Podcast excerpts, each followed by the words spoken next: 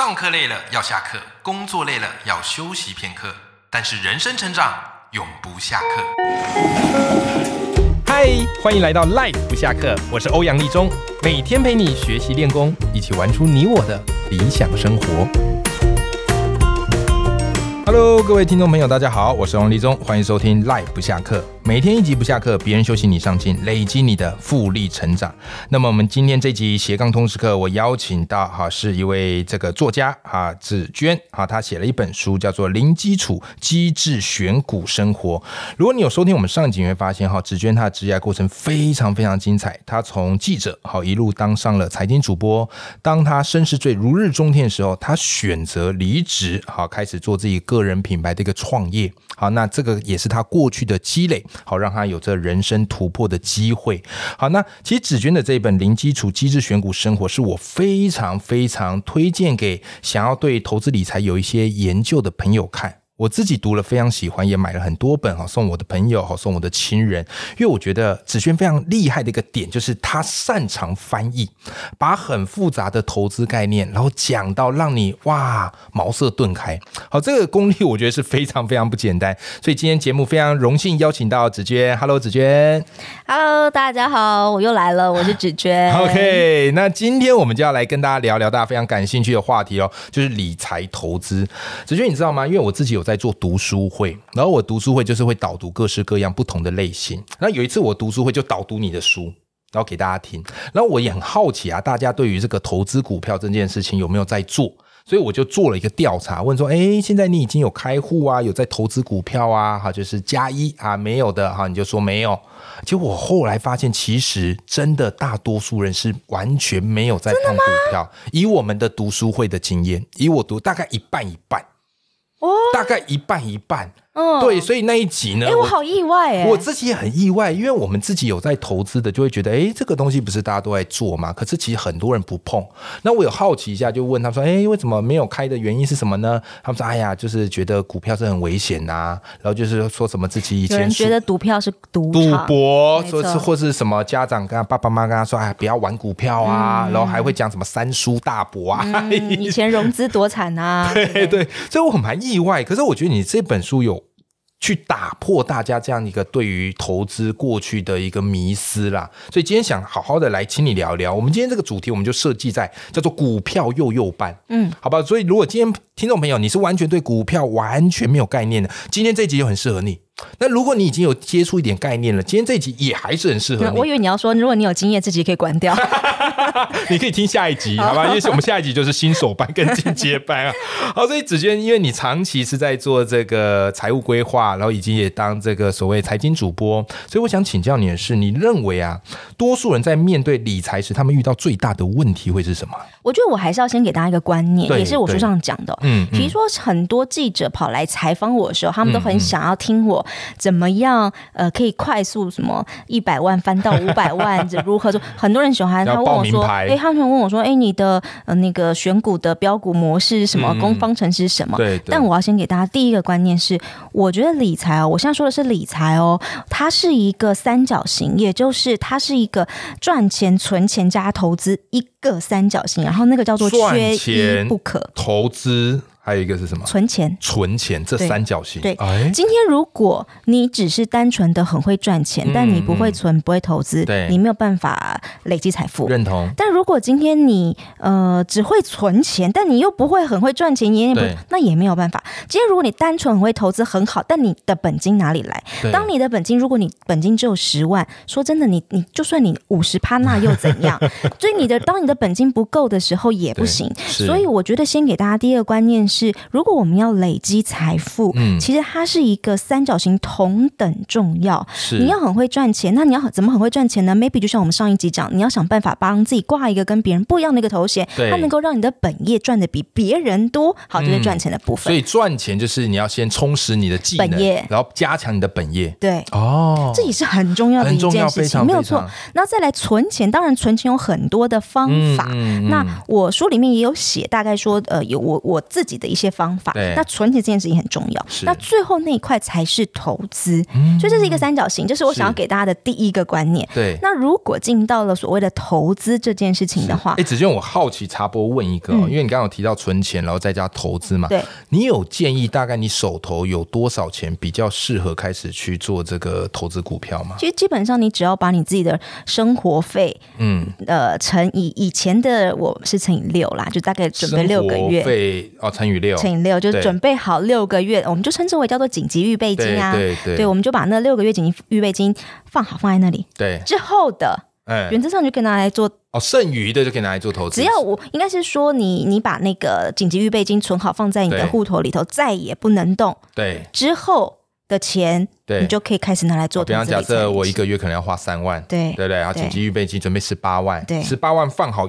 都不动，对，那其他多余的就拿去投，就可以开始了。您的紧急预备金一定要先先做好。不过因为我现在变成是一个自由工作者，所以我现在是抓一年啦。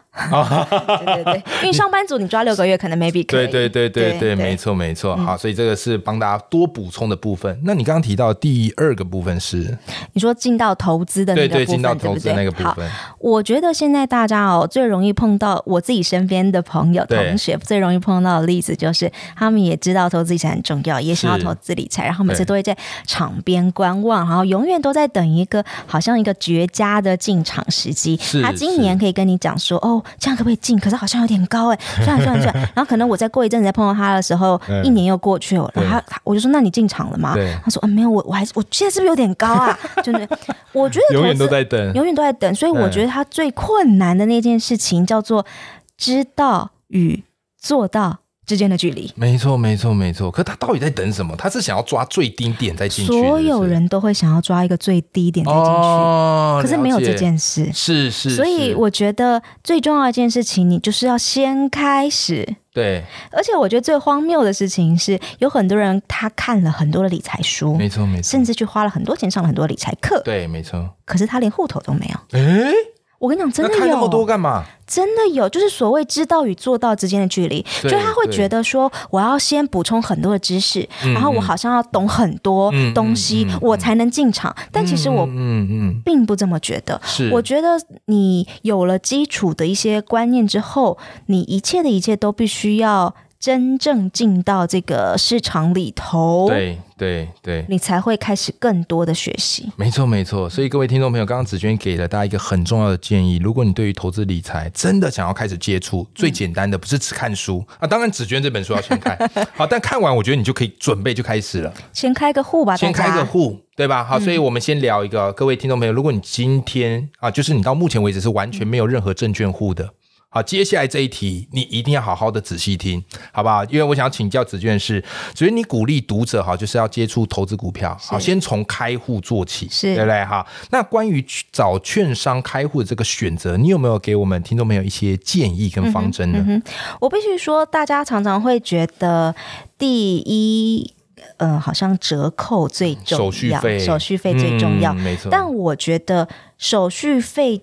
的前提是你已经是一个股市老手。哦，你交易量很大。不是不是，我的意思是说，如果今天你是一个完全的新手，其实有的时候你需要，比如说营业员帮忙，你会有很多问题需要问，对对，或是或者是说，嗯，你有很多东西需要签署，对，这种时候，我反而觉得你应该要找的券商是离你工作范围，或是离你回家，反正总言就是你通勤路上，嗯。会经过的地方越近越好，越近越好。嗯我说的是否新手？嗯，其实我觉得对新手来说，最重要的事情不根本不是那个手续费折扣多少。对，因为你今天如果你是一个新手，对，你会碰到太多你不会的事情。对，你会需要人家帮你。这个时候，如果有一个营业员能帮你，告诉你这件事情，就变得很重要。是的，是的。然后还有包含像是，其实，在股票市场里，有时候它有很多东西，它是必须要签署才能够开立的。对对，那如果今天你他都要跑现场签，对对，有时候是他是要，当然现在的确有越来越多东西可以线上，但是其实还有很多，比如说今天你要去申购 ETF，有的时候他还是必须要实际的来签名等等，所以我还是会认为说，如果今天你是一个完全的新手，你还是找一个离你最近的，嗯嗯嗯嗯，证券公司是是。去开户，而且你书里提到一个很有趣的。这个故事，就是离你很近的，因为现在不是那个投资常常就是说我们已经开放零股投资了，对。但有时候有人不想去手残，我不知道听众朋友有没有这个经验？啊？对对对，这是一个实际的，对啊，你跟大家分享一下这个实际案例好不好？这是一个网友，然后因为他是在之前航航海王很嗨的那个时候，那因为现在可以零股交易嘛，对，那可以零股交易的时候，请大家一定要注意，你不能呃笨手指哦，你其实是要下，比如说一百股，就你下成了一百张。也就是很恐怖的一件事情，对。好，那那个例子就是一个网友，他以前不是大家开玩笑说航海王很康的时候，上班族都躲在厕所里面下单，对不对？上班时间跑到厕所。这里的航海王不是我们那个漫画的航海王，OK，就航运股，对航运股。然后他那时候他就反正他就下了单，然后要买买个零股，忘记了他是十股吗？还是我忘记确切数字了。总而言之，他要买个零股，结果他不小心按成了张。张。换句话说，他如如果要把这一笔单，然后啊，重点是成交了。那那成交了之后就要付付股款嘛？两天之后要付款，这是股票市场的规则，T 加二。你今天买到了，你两天就要付股款。好，那一笔股款他大概要付出两百万台币，他吓傻了，他没有那个钱。对啊，他他原本可能只是要他两万块，他有，对，两百万他没有，他要买零股，他要买零股。这边帮听众朋友补充一下，就是假如你是没有碰股票的哈，就股票算法是这样嘛，一张等于一千股，对，所以你买零股的话，就是买一到九九九股，对。对哈，但是他可能一时没看到，然后就变成是买账，他按错了，按错了，天差地远呐。对，那子元后来他怎么办？那两百万他没有办法挤出这两百万，那怎么办呢？对啊，那个时候营业员给他的建议是说，那你现股当冲冲掉。哦，现股当中冲掉的意思就是，你今天你买进，然后你当天就卖出，那个叫做现股当冲。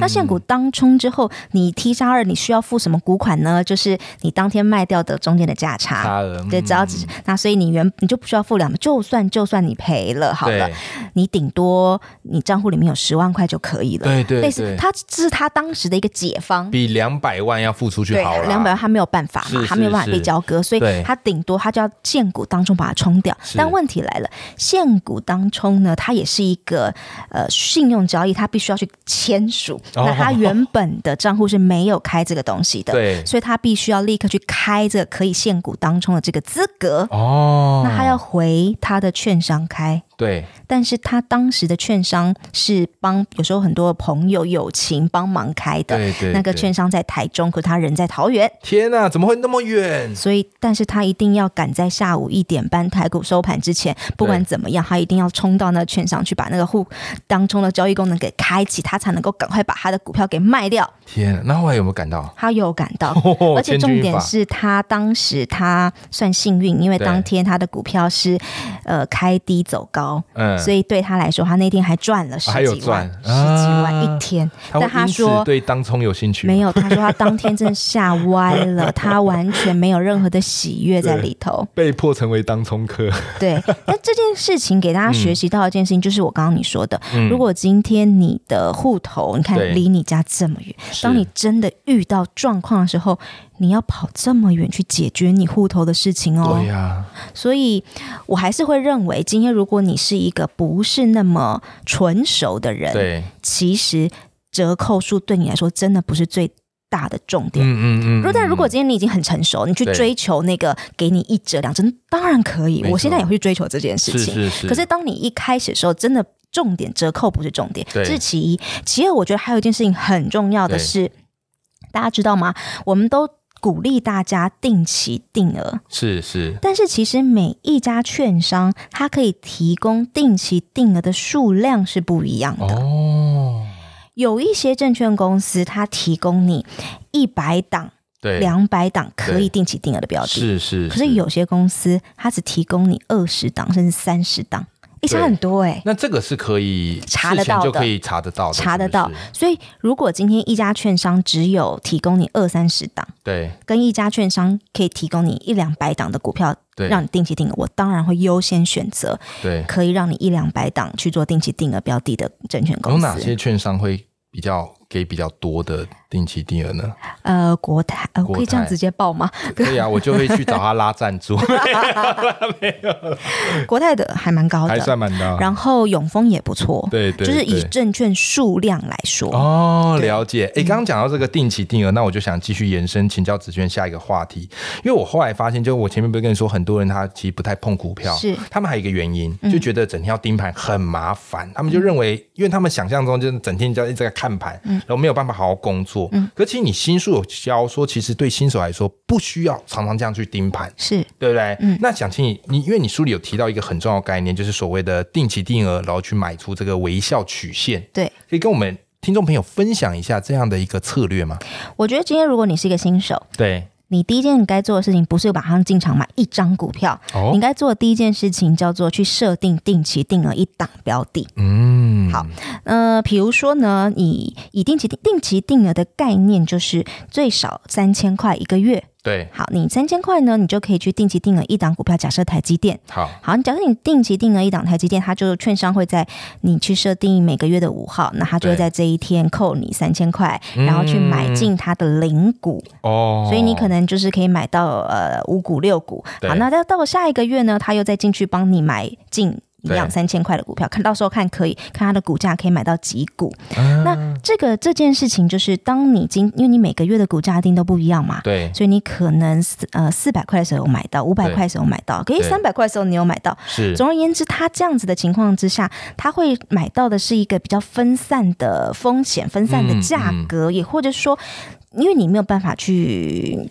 知道什么时候是最低，没错，或是高的时候，你可能 maybe 你不敢买，对，所以就按照用定期定额的这种方式，它可以就算你买进之后股价一直一直跌，但是你所谓的微笑矩形，想看一个微笑的左边，那你越买越低。可是如果当它右边开始往上勾的时候，对，那你前头不是累积了一些比较低成本的对零股吗？哎，那你涨上去的时候你就赚钱啦。这就是我们传统说的微笑曲线。所以不管是高点低点，就是要保持定期定额去扣。对，是。所以我给定期定额的想法是，第一。一定要至少两年以上哦，也就是如果今天你开始定期定额的话，呃，没有到两年之前，你不要去想你到底要不要停止。哎，我帮大家问一下，这个定期定额你设定，它有规定一设定就要设定多久吗？没有，你随时可以取消，你随时可以取消，但是你请大家给自己一个想法，至少两年。哦，至少两年，我觉得对对，因为呃，比如说像这阵子哦，呃，这阵很惨啊，然后就有那种朋友，然后他定。定期定额了三四个月，然后他现在跟我说：“哎，我付好多趴，然后呃，我要停止。”然后我说：“你开始多久？”他说：“呃，三四个月。”然后我说：“那一次多少？”他说：“三千。”我说：“你你最多也不过就是一万二在里面。”然后你跟我说你要停了，因为你觉得跌了。对，但但但如果微笑曲线的概念，不就是你越跌的时候，你才能够买到越多的单位数。是是。之后你反弹起来的时候，你才能够吃到那个效果。那如果你一开始往下跌跌跌，你就受不了了，那你就吃不到那个微笑曲线的效果啦。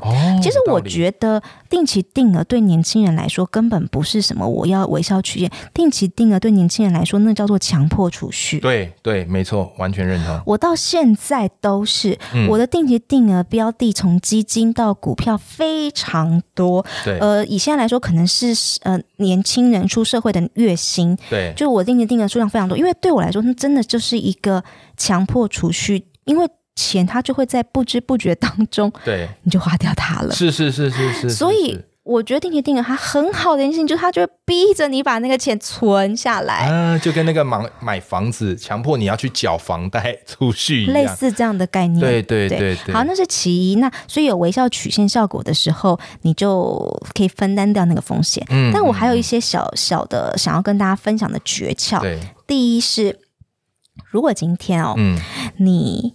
刚刚我们讲微笑曲线的效果，是指你微笑的左边，也就是它，你买进之后它开始下跌，是。然后接下来你等它右边勾上来的时候，你会开始赚钱。对。但有没有一种状况是，你买进之后它一直开始上涨，哎，可是到顶点之后它就往下掉，就变成你的微笑曲线反过来了。对。会不会有那个状况？会哦。那怎么办？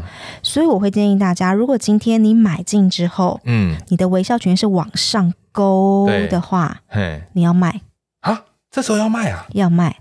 那大概你会怎么去设说涨到多少要？我其实其实我是一个很爱绝对数字的人，对，可能 maybe 十五趴二十趴我会卖哦，但是不是叫你停扣？对，就是你今天如果你想想看，你我们在把大家听到这一段的时候，你脑中要有那个弧线，嗯，你的左手边一直往上勾，如果你没有卖的时候，嗯，当它往下跌的时候，你不就是纸上富贵吗？对对对对。这件事情，尤其在这一次这阵子的股灾，让我感受非常深。是，因为我手上有一档标的，就是零，就是零股定期定额来的。那个时候呢，他我就是因为看到他的账上已经到了所谓的十五二十趴，对，我就立刻让他就是获利入袋了。对，然后但我没有停扣，让他继续扣。哦，你还是会继续让他继续扣，继续扣，但只是说他的那个上去之后，我就先获利，把它吃掉。我要先把它吃掉。嗯嗯。接着后来就遇到了。股灾了，这样的一个问题，但我让他继续扣。对，但你看我前头如果没有去做那个停利的工作，对，它就会是纸上富贵。哦，哎，这一招很重要啊，听众朋友要学起来。定期定额不是叫你就傻傻让他扣，然后就不理他了。嗯，没有。你如果今天你买进之后是往下的微笑曲线，对，那。你不能停扣，就继续让它停扣。对。但如果今天你一买进，你很幸运，你一买进的时候，那个微笑是往上跑的。嗯。你一买进之后，你就得到了一个正报酬，请你要先获利了结。哦。而且这时候也会有一种成就感了，是对不对？哎，这一招真的很重要，这一招是我没有想过的。那各位听众朋友，我相信啊，如果你是对股票有兴趣，但是一直不敢入场，今天这一集对你来讲收获非常大。那其实子轩他很多很棒的内容，除了在我们今天节目当中，其实也在他的新书叫做《零基础机制选股生活》这一本书的连接，我们也会放在节目的资讯栏。那最后，我们想请子轩给大家一个小小的行动。好吧，我们这个节目是有功课的，就是你不能听，然后回去很感动，但是最后还是不动。所以子娟，如果给我们听众朋友一个小小的行动，你会给大家怎么样的一个行动建议呢？配合今天的主题，当然就是明天九点开盘的时候，赶快去设定一档定期定额喽。OK，好，非常谢谢子娟给我们听众朋友一个小小行动。那今天这集节目就到这边，好，那我们跟大家说拜拜，拜拜。